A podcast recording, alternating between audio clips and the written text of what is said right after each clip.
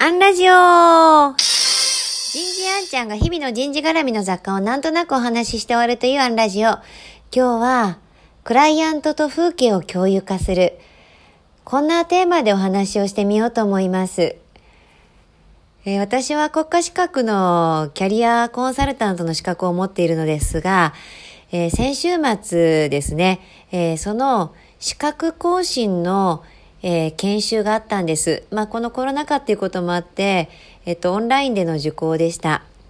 えー、テーマは、仕事とがん治療の両立支援、その、えー、キャリアコンサルティングというテーマ。あの、本当こう、昔々は、昔だってこう、10年、20年ぐらい前ですけど、こう、育児と仕事をどう両立するか。で、その後、介護がやってきて、メンタルヘルス。で、こう、がん治療と仕事の両立支援ということで、こう、二人に一人はがんにかかり、そしてそれが治る時代になってきたということなんだろうなというそのテーマにもね、あの、こう、いろいろ感じるものがありながらの参加でした。ただ私自身がまだそういった経験がないので、こう、経験がないと人間って不安ですよね。で、その時担当なさってくださった先生があのキャリアコンサルタントでありスーパーバイザーでありそのがんの経験をお持ちの方で冒頭こんな話をしてくださったんです。ちょうどそのがんが発覚する前にもうなんかこんなに仕事でバリバリ仕事してきたからもうちょっとゆっくりしようかなという矢先の、えー、発見だったそうででその時こうキャリアコンサルタントに自分も、えー、相談をしてこう不安なんですって伝えたらコンサルタントの方がどういった時に不安を感じますかって聞き返してくれたそうで。朝通学通勤する時にあのやっぱりこう前のようなペースでは歩けなくてこう後ろから後ろからの通勤者に抜かされていく、この追い越されていく感じ。ああ、もうなんか前と同じようには歩けないんだって、前と同じようには仕事できないんだっていう不安を感じた。そんなレスポンスをした時にハッとしたんだそうです。あれだけ自分はゆっくり仕事をしたいと思ってたのに追い越されていく時に不安を感じる。私は一体何を譲りたくなかったのか、何を手放したくなかったのか、諦めたくなかったのか、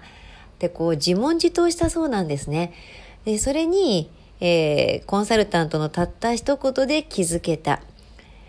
例えば別の先生がおっしゃったのは、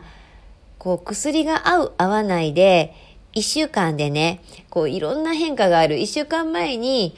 こう話してたことと1週間後にはもう全く真逆のことを話すクライアントの方もいらっしゃる。でも私たちは単に結果で、えー、はなくて、その目の前の方が一体どんな一週間送ってきたんだろうっていうことに寄り添う。同じ景色を共有化する。それが本当の共感なんですなんて話もなさってくださいました。つい結局どうなった？に日々の仕事をしていると目が行きがちなんですが、そのプロセスをしっかり共有化する。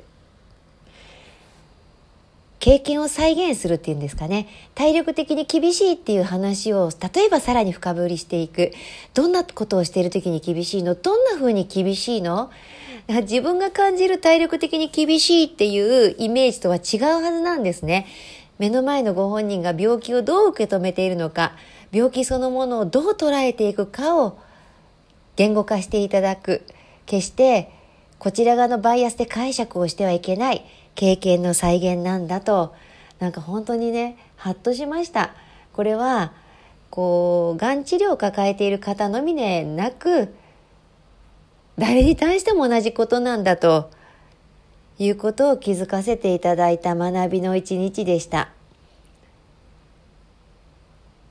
そう考えたら目の前の部下はどんな風景を見てここで仕事してるのかなってちょっと思いを飛ばすことから始めてみることができるかもしれませんね。今日はここまで。次回もお楽しみに